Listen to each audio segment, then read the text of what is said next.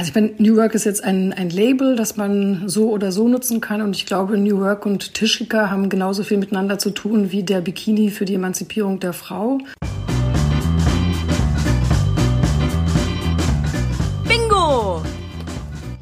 Hallo zusammen, herzlich willkommen zu einer neuen Folge von unserem A und B1 Podcast Bullshit Bingo, der Podcast, bei dem wir uns aktuell sehr stark gehypte Phrasen, Buzzwords aus PR und Marketing einmal näher anschauen, um mit Experten und Expertinnen dazu sprechen, ob dieser Hype tatsächlich angebracht ist oder ob er am Ende des Tages einfach nur Bullshit ist. In der heutigen Folge wollen wir uns einmal die Begrifflichkeit New Work besser ansehen. Ähm, gerade in Corona-Zeiten wird dieser Begriff immer rauf und runter gespielt, insbesondere wenn es um die Beschreibung von Arbeitsmodellen, Geschäftsmodellen geht. Und in diesem Zusammenhang, um darüber einmal genauer zu sprechen, habe ich mir eine sehr spannende Expertin eingeladen, beziehungsweise telefonisch dazugeschaltet. Ich darf einmal herzlich willkommen heißen Astrid Meyer von Xing. Astrid, schön, dass es bei dir geklappt hat. Ja, herzlichen Dank für die Einladung. Ich freue mich sehr, heute hier mit dabei zu sein. Ja, sehr gerne. Astrid, vielleicht erzählst du, am, erzählst du uns am Anfang ein bisschen einmal ein paar Sätze über dich. Was hast du früher gemacht? Was machst du aktuell auch bei Xing? Und ähm, wir haben dich jetzt ja nicht ohne Grund ausgewählt. Xing gehört, gehörte einstmals zur Xing SE. Das war die Holding und diese Holding hat sich ja jetzt vor ein paar Monaten in die New Work SE äh, umbenannt. Sprich, das passt ja wie die Faust aufs Auge. Vielleicht kannst du einfach auch mal so ein bisschen über die Verbindung Xing und New Work sprechen. Ja, sehr gerne. Die Umbenennung muss man sich ungefähr so vorstellen. Die New Work SI, das ist äh, der Regenschirm, unter dem alle anderen Marken, die dazugehören, zusammengefasst sind. Das gibt nach wie vor natürlich Xing, die Plattform und das Unternehmen Xing, die äh, Xing GmbH und Co. KG. Und äh, wir haben uns natürlich sozusagen als Mission vorgenommen, Arbeitnehmern und Arbeitnehmern ähm, zu ermöglichen, ein erfülltes Arbeitsleben zu führen und ihr volles Potenzial zu entwickeln. Und wir haben dann auch andere Marken, wie beispielsweise unsere Schwesterfirma Kununu. Kununu ist Europas größte Plattform zur Bewertung von Unternehmen. Da geben wir quasi den Arbeitnehmerinnen und Arbeitnehmern Transparenz in die Hand und die Möglichkeit, den Arbeitgeber zu bewerten. Wir haben dann auch noch andere Marken, wie beispielsweise Honeypot. Das ist ähm, eine Plattform, auf der sich umgekehrt Unternehmen bei Entwicklern bewerben können. Das nennt man Reverse ähm, Hiring sozusagen. Auch da haben wir so ein bisschen die Machtverhältnisse Verhältnisse auf den Kopf gestellt und stellen die Mitarbeiter und die, ähm, ja, die Angestellten in den Vordergrund. Und ähm, Zusammen ergeben wir einfach die New Work SI und möchten einfach dazu beitragen, dass unsere Nutzerinnen und Nutzer und die Kundinnen und Kunden eben das Leben führen können, das sie wirklich, wirklich wollen. Das ist jetzt sozusagen die Antwort auf deine erste Frage. Ähm, auf die andere Frage, die damit äh, impliziert war, war ja so ein bisschen etwas über mich zu erzählen. Ich komme aus dem klassischen Wirtschaftsjournalismus. Ich war lange Zeit Redakteurin bei der Financial Times Deutschland. Später habe ich dann bei der Wirtschaft Wirtschaftswoche gearbeitet und war dort Ressortleiterin, habe das Ressort Unternehmen unter anderem geleitet. Dann habe ich mit ähm, einem Team bei der Handelsblatt Mediengruppe eine neue Plattform mit aufgebaut. ADA heißt die. Da geht es um alles, was mit der Zukunft zu tun hat. Auch Zukunft der Arbeit ist ein großes Thema von ADA gewesen. Und zwischendurch war ich auch mal ein Jahr in Stanford und war dort Fellow an der Universität und habe mich ein bisschen mit dem Thema beschäftigt, was Unternehmen tun müssen, um von der Digitalisierung und von der modernen nicht überrannt zu werden, sondern sozusagen sich zu ermächtigen und den Wandel selbst voranzutreiben. Und nun bin ich bei Xing. Dort leite ich seit letztem September die Redaktion und im Moment, wie ihr euch vorstellen könnt, haben wir natürlich auch sehr viel mit dem Thema New Work zu tun und beschäftigen uns damit. Das, damit sind wir, glaube ich, auch jetzt gleich beim Thema. New Work ist aktuell ja sehr angefragt als Begriff. Wenn man sich den Begriff aber ein bisschen einmal anschaut, dann sieht man, dass der per se ja nicht wirklich neu ist. Also den Begriff gibt es, glaube ich, meines Wissens seit, 19, seit 1970 so in dem Dreh. Ähm, der wurde ja ursprünglich von dem ähm, Philosophen, Sozialphilosophen ähm, Friedrich Bergmann definiert. Und da ging es ja letzten Endes darum, die Verbindung von Leben und Arbeit im Zuge dessen, dass sich äh, das Zeitalter der Industrialisierung dem Ende nähert und ähm, eher das Zeitalter des Wissensmanagements in den Vordergrund rückt, wodurch quasi neue Arbeitsmethoden möglich ist, sind und ein freieres Arbeiten möglich ist. Sprich, New Work an sich ist nicht neu, oder?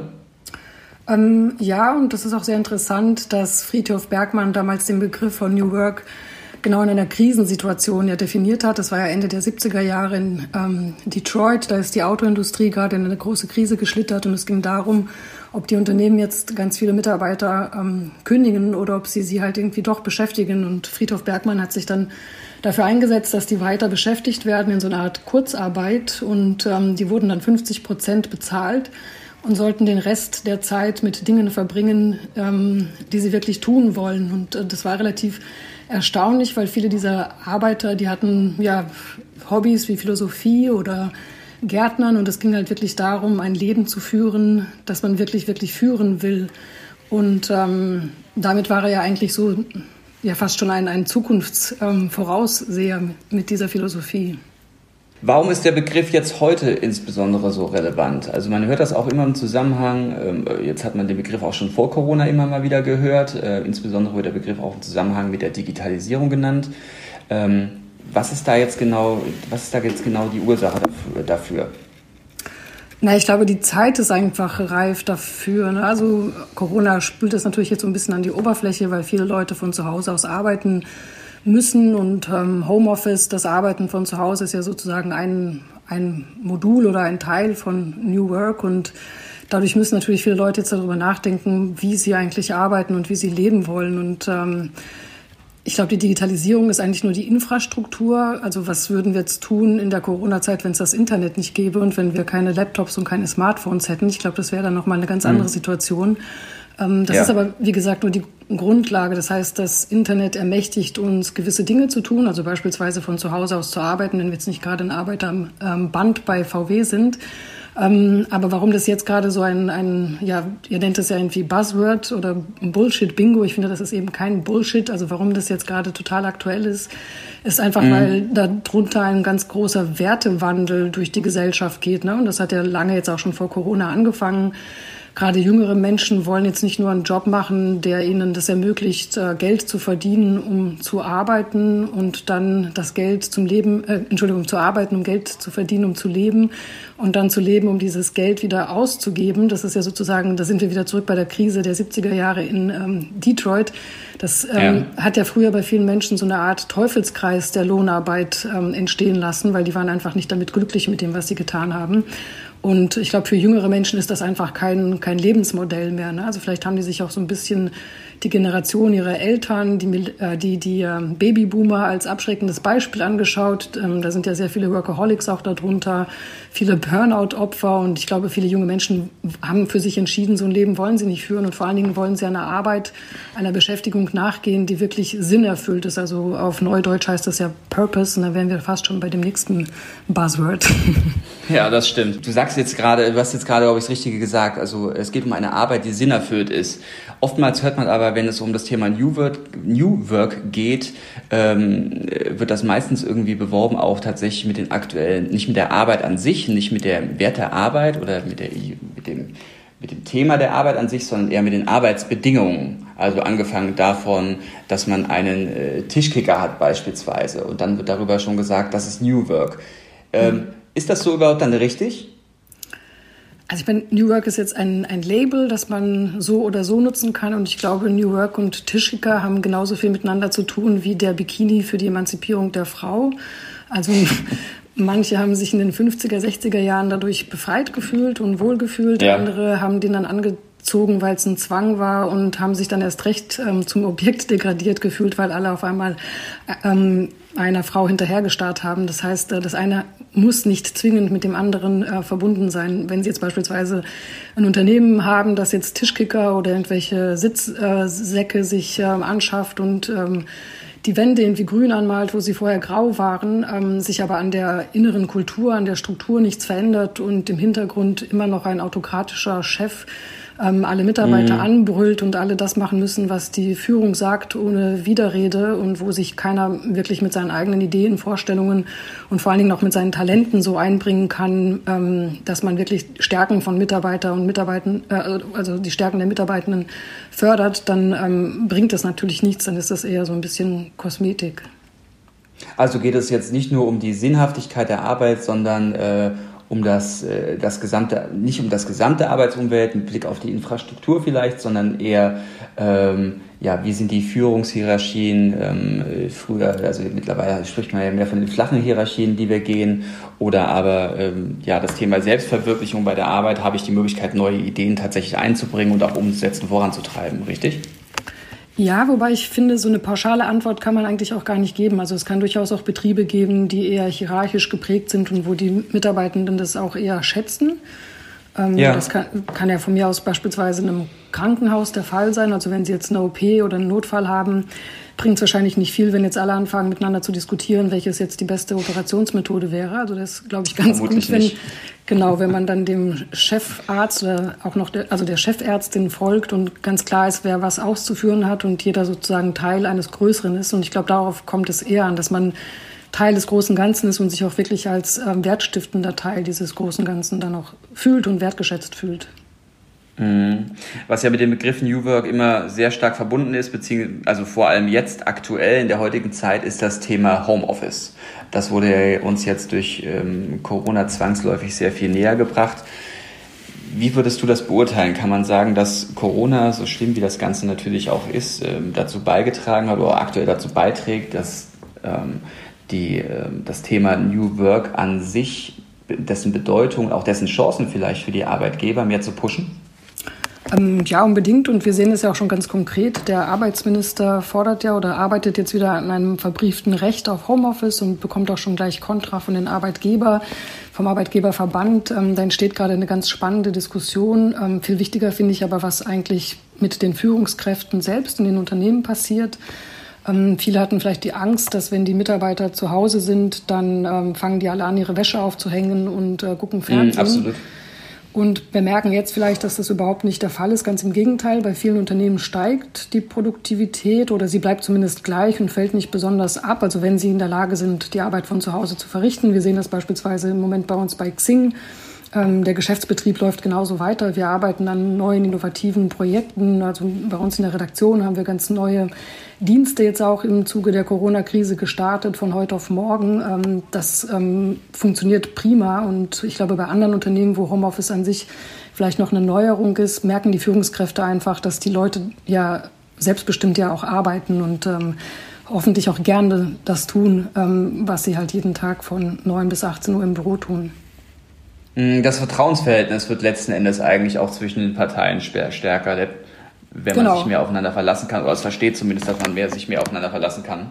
Ja, ich glaube, das ist mhm. einfach so ein, ein Lackmustest gewesen und viele sind einfach ja. ins kalte Wasser geschmissen worden und sehen, hup, ähm, da gehe ich jetzt nicht unter oder erfriere, sondern da kommen alle meine äh, Mitarbeiter machen mit und wir strampeln zusammen und äh, das wird uns dann irgendwann mal gemeinschaftlich wieder warm und ähm, ja, das läuft ja sogar zum Teil viel besser. Du hast uns ja jetzt auch schon mal im Gespräch eine Reihe von Faktoren genannt, die aus deiner Sicht wichtig sind, wenn man diesen New Work-Ansatz letzten Endes befolgt. Vielleicht kannst du nochmal äh, zusammengefasst, was müssen müssen Unternehmen tatsächlich aus deiner Sicht tun, um zu sagen, also wir sind jemand, wir setzen wirklich auf New Work? Ähm, das hört sich jetzt irgendwie sehr schwierig und sehr kompliziert an, aber am Ende des Tages kommt es auf eine sehr rudimentäre Übung drauf an, die eigentlich auch mit oder ohne New Work eigentlich zu gutem Arbeiten dazugehört. Und das ist ähm, Zuhören, also wirklich fragen, was braucht ihr, um euren Job ähm, nach euren Talenten bestmöglich ähm, machen zu können? Was können wir für euch tun? Damit ähm, ihr gesehen und wertgeschätzt werdet. Ähm, was können wir tun, damit ähm, Arbeit und Leben für euch auch vereinbar ist? Also Stichwort natürlich auch ähm, Eltern. Das ist jetzt im Moment mit der Corona-Krise ja gerade auch wieder ein sehr großes Thema. Also was können auch Unternehmen dafür tun, dass Eltern in dieser Situation sowohl Homeschooling als auch ähm, Homeoffice miteinander ähm, vereinen können. Und ähm, eine pauschale Antwort dann am Ende, was dann die Lösung ist, kann man, glaube ich, nicht geben. Aber es fängt nun mal mit dem Zuhören an. Hm, also auch ein verstärkteres Maß an Kommunikation eigentlich zwischen den ganzen äh, Führungsebenen oder zwischen den ganzen Mitarbeitern. Also ganz genau, also transparente Kommunikation und vor allen Dingen auch regelmäßige Kommunikation, ja. regelmäßiger Austausch. Ähm, bei uns beispielsweise haben wir freitags immer ein ähm, Lunch sozusagen oder ein Noon-Meeting mit dem Vorstand und während der Woche können alle Mitarbeitenden Fragen ins Moodometer stellen und äh, dann können auch die Mitarbeitenden die Fragen rauf oder runter voten und ähm, der Vorstand und unsere Vorstandsvorsitzende, ähm, die jetzt seit ähm, neuesten bei uns an Bord ist Petra von Strombeck. Ähm, davor war das Thomas Vollmöller. Die ähm, beantworten dann auch mhm. die Fragen vor der ganzen Belegschaft. Ähm, und das jeden Freitag. Und also für uns ist das eine Selbstverständlichkeit. Ich glaube, in vielen tradierten Unternehmen ist das noch immer ähm, ja vielleicht exotisch. Glaube ich auch. Und ich meine, das ist jetzt bei euch eigentlich, finde ich persönlich, auch ein sehr großes Zeichen von, äh, von Wertschätzung.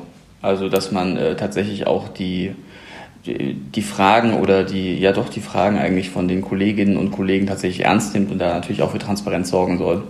Damit sind wir eigentlich auch schon fast am Ende. Zum Schluss würde ich dich aber dennoch, du hast jetzt vorhin ja auch schon mal gesagt, du findest nicht, dass New Work Bullshit Bingo äh, Bullshit ist. Das äh, glauben wir per se auch nicht. Ähm, aber es gibt natürlich immer wieder auch Beispiele, ähm, bei denen äh, Unternehmen sich das auf die Fahnen schreiben oder bei denen man das Wort New Work sich auf die Fahnen schreibt, die letzten Endes äh, überhaupt vielleicht nicht zutreffen. Und daher, nachdem du jetzt eben einmal gesagt hast, was eigentlich New Work ist, was ist denn kein New Work aus deiner Sicht? Ähm, ja, wie gesagt, ich tue mir, ich tue mir wirklich sehr schwer mit diesen pauschalen Fragen und Antworten. Also hm. Vielleicht kannst du mir ein konkretes Beispiel nennen. Also wenn, wenn du sagst, ähm, Unternehmen tun so und machen das dann nicht, also hast du was Konkretes? Also ähm, ja, mein Beispiel, oder? ja, ich denke jetzt beispielsweise genau an so Aspekte, wenn es einfach nur darum geht, wir haben einen Tischkicker, wir haben ein äh, Bälleparadies, wir haben eine, äh, wir haben eine Mensa. Ähm, das sind ja oftmals auch, so nehme ich es zumindest wahr, das sind ja mitunter dann Verkaufsargumente, bei denen es darum geht, wir setzen auf New Work. Und ähm, deswegen glaube ich einfach, dass, dass manchmal manchmal vielleicht nicht ganz so umgesetzt wird tatsächlich. Mm, naja, aber die, das heißt, irgendjemand in dem Unternehmen hat sich ja schon mal Gedanken gemacht, was müssen wir tun, um uns zu transformieren. Und vielleicht kam ja. man dann erstmal auf die Idee, dass ein Tischkicker der Anfang sein kann. Und deswegen würde ich, glaube ich, mm, auch in so einem Fall davon abraten, mit dem Finger drauf zu zeigen und zu sagen, haha, ähm, das ist doch noch mhm. kein New Work, sondern das zeigt ja nur, dass sich da die Unternehmensführung oder wer auch immer in der Personalabteilung Gedanken macht, wie man jetzt eine Transformation anstößt. Und ähm, dann sagen wir mal, fangen wir halt mit dem Tischkicker an, solange allen klar ist, dass der Tischkicker jetzt nicht gleich den ganzen Sommer macht, sondern nur der Anfang sein kann, finde ich das in Ordnung. Ja. Ne? Also ich meine, damit, ja, okay, kommt man, damit kommt man ja vielleicht dann in den Dialog mit, ähm, mit den Mitarbeitenden, vielleicht ähm, kommen dann neue Vorschläge, was dann als nächstes folgen kann, vielleicht kommt man dann zu flexibleren Arbeitszeitmodellen, also mit irgendwas muss man ja anfangen. Und ähm, ja. dann finde ich, ist es ja ja, sinnstiftender und, und ähm, zielführender mit einem Tischkicker anzufangen, als dann ganz lange im Kämmerchen sich irgendwelche Modelle auszudenken, die man nie mit den Mitarbeitern besprochen hat und dann am Ende komplett falsch zu liegen. Astrid, ganz, ganz vielen lieben Dank für das Gespräch und vielen lieben Dank für die Infos. Eine letzte Frage noch einmal zum Schluss. Ähm, New Work aus deiner Sicht. Bullshit oder Bingo? Ja, ganz bestimmt äh, Bingo. Man sieht es ja daran, dass wir uns über dieses äh, Wort oder diesen Begriff ja schon seit äh, bald über 40 Jahren unterhalten. Ähm, was so viel Bestand hat, kann kein Bullshit sein, sondern ganz bestimmt Bingo. Und ähm, jetzt sind wir einfach in der Zeit angelangt, in der, wie wir ja vorhin schon besprochen hatten, nicht nur die digitale Infrastruktur da ist, sondern auch der Wertewandel. Da kommen zwei Dinge zusammen und dann ist dann auch noch die Corona-Krise, die als Katalysator wirkt. Und ich würde sagen, ganz großes Bingo sogar. Super. Du, dann ganz vielen herzlichen Dank für deine Zeit. Es war ein mega spannendes Gespräch. Und äh, ja, nochmals vielen Dank. Ja, ich ähm, bedanke mich, dass ich eingeladen wurde und mir hat es auch sehr, sehr viel Spaß gemacht. Dankeschön. Schön, das freut mich. Danke. Dann tschüss.